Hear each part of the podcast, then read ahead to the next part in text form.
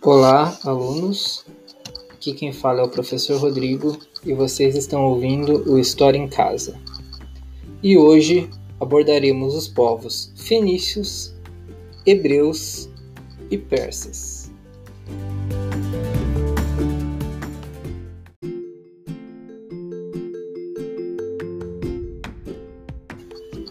Começando então pelo que talvez seja o menos conhecido, o povo fenício. Bom, os fenícios habitavam a região do Mediterrâneo, aproximadamente onde hoje seria o Líbano, parte da Síria e parte de Israel. Como diversos outros povos da antiguidade, dentre eles os já estudados sumérios e os gregos que nós estudaremos posteriormente, os fenícios se organizavam em cidades-estados independentes entre si.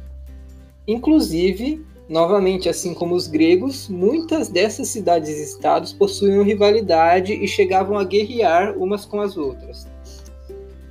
A principal característica econômica em comum entre as cidades-estado fenícias é o comércio marítimo, dando aos fenícios o apelido de povo do mar eles se destacavam muito pela questão comercial e pelo domínio das rotas comerciais marítimas na região do Mediterrâneo. Destacavam-se também pelo cultivo de olivas e vinhas e pelo artesanato, sobretudo na produção de tecido e de vidros. Sobre isso, vale a menção que os fenícios são creditados pela invenção do vidro transparente, que nós utilizamos até hoje, além de serem famosos pelo desenvolvimento de novas técnicas de colorações para tingimento de tecidos. Inclusive, a palavra fenício vem justamente da elaboração de uma tintura da cor púrpura, que era retirada de um animal marinho da época. As três principais cidades-estados fenícias são Biblos, Sidon e Tiro, sendo Tiro a que mais se destacou comercialmente, tendo passado pela Península Itálica, Península Ibérica, chegando inclusive às Ilhas Britânicas, e também ao norte da África, onde foi fundado Cartago, ou Cartago. A pronúncia varia de acordo com a fonte que vocês encontrarem. Após o domínio dos persas sob o comando de Ciro II, em aproximadamente 539 a.C., notem, Ciro II é o mesmo que vem fazer o domínio dos neobabilônicos, como nós vimos no episódio anterior. Boa parte da cultura fenícia então desapareceu. Cartago, no entanto, no norte da África, continuou a florescer e a se desenvolver cada vez mais economicamente e comercialmente, se tornando uma grande potência da antiguidade. Isso se deu até o momento que eles entraram em conflito com os romanos pelo domínio do Mediterrâneo, no que ficou conhecido como Guerras Púnicas, mas isso já é história para um outro episódio. Bom, para melhor contato com os diversos povos que comercializavam com eles, os fenícios desenvolveram um alfabeto próprio baseado em símbolos e signos, composto por 22 caracteres. É dele que se apropriaram os romanos para dar origem ao alfabeto latino, da língua latim, que por sua vez deu origem ao nosso alfabeto utilizado na língua portuguesa, Lembrando que o latim é a língua mãe de três, quatro, na verdade, das principais línguas modernas: o português, o espanhol, o italiano e o francês. Para fecharmos os fenícios, então, falando de religião, eles eram politeístas e tinham em El, Axera e Baal seus principais deuses. Sim, esse Baal é o Baal que é citado na Bíblia. El era o deus máximo fenício e o criador de todas as coisas.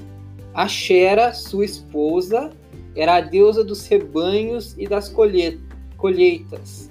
e Baal era o filho do casal, um deus guerreiro das tempestades, das montanhas e da fertilidade.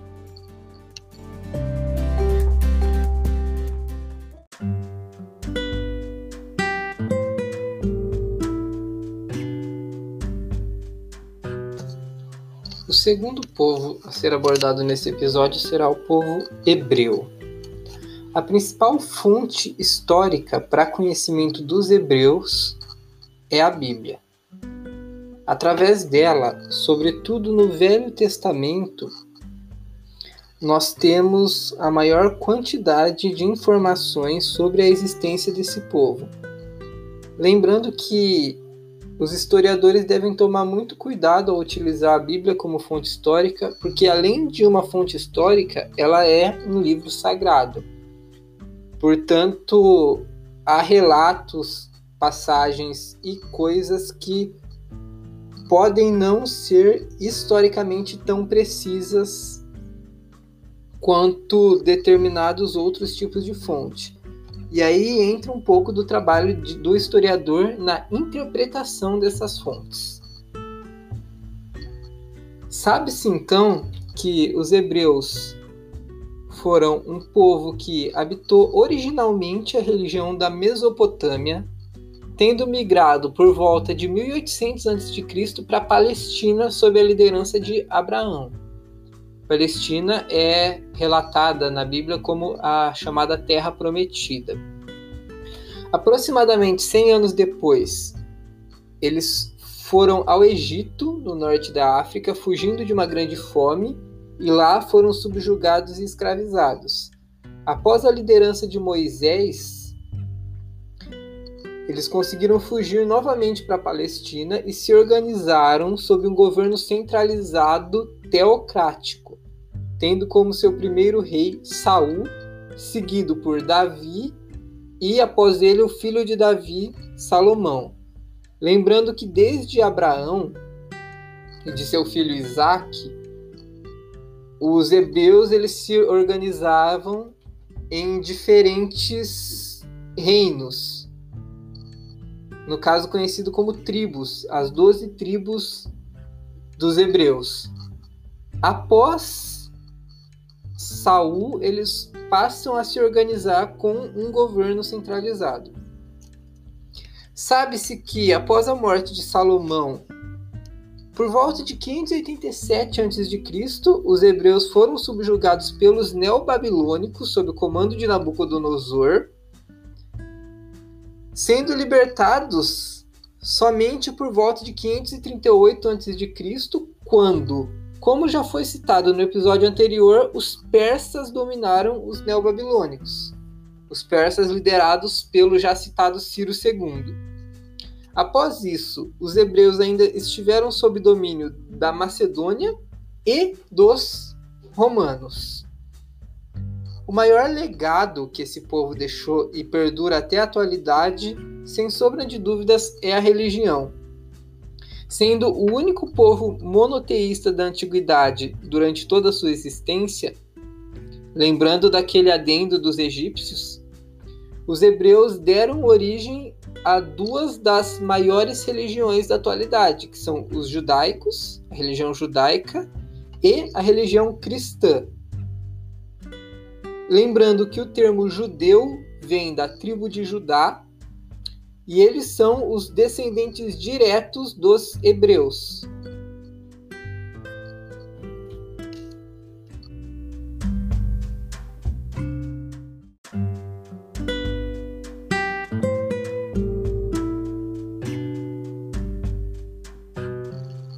Após muitas guerras e conflitos na região da Palestina, os hebreus eles começam a migrar, habitando diferentes regiões da Europa, do Oriente Médio e da África, principalmente essas três regiões.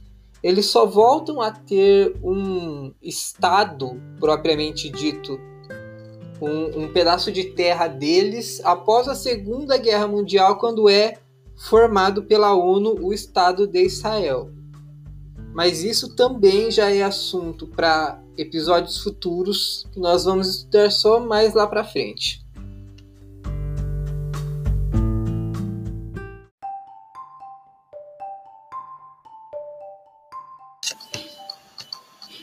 Por fim, chegamos aos persas. Eles foram um povo que dominou a Mesopotâmia no século VI a.C sob o comando principalmente de Ciro e Ciro II. Habitando inicialmente a margem exterior do rio Tigre, eles começaram sua expansão territorial e domínio de outros povos devido às suas avançadas técnicas militares e à sua organização política, adentrando assim a Mesopotâmia e outras muitas regiões do Oriente Médio. Politicamente, se organizavam em saltrápias, províncias que possuíam grande liberdade de ação, porém, diferente das cidades-estados sumérias, gregas e fenícias, elas respondiam a um poder centralizado do rei.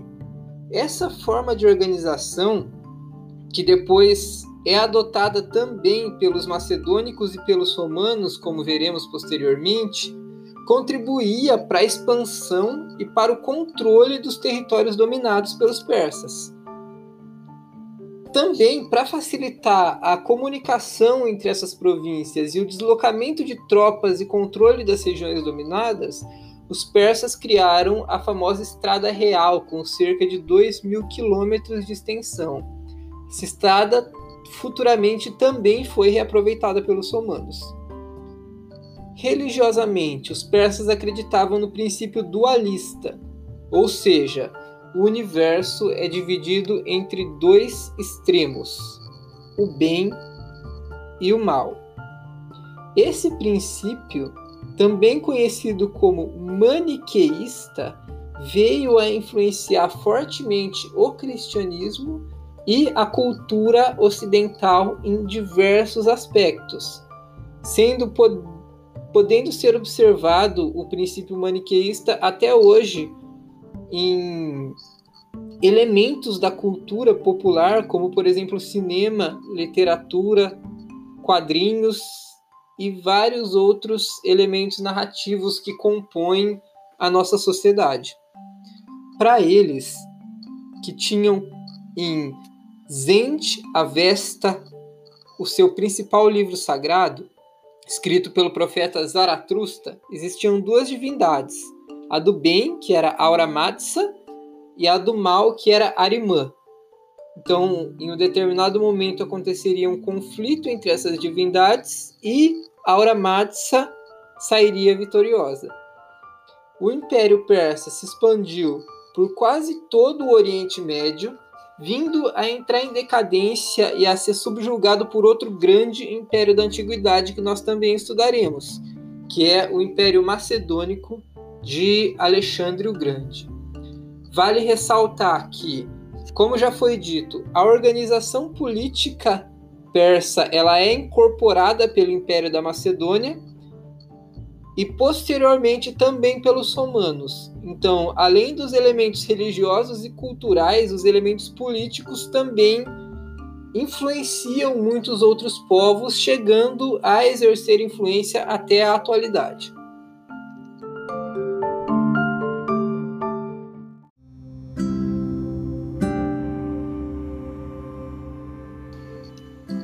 E aqui nós finalizamos nosso segundo episódio. Espero que tenha sido esclarecedor para vocês. Não deixem de ler os slides, dar uma olhada nas referências que eu deixei para vocês terem maiores informações e poderem aprofundar esses conhecimentos que eu passei de forma bem superficial. No próximo episódio, nós já iniciaremos com um povo da antiguidade extremamente importante e extremamente relevante para todo o desenvolvimento da cultura ocidental. Estou falando dos gregos. Então, por hoje nós ficamos por aqui. Espero que vocês tenham aproveitado. Fiquem em casa, se cuidem e até a próxima.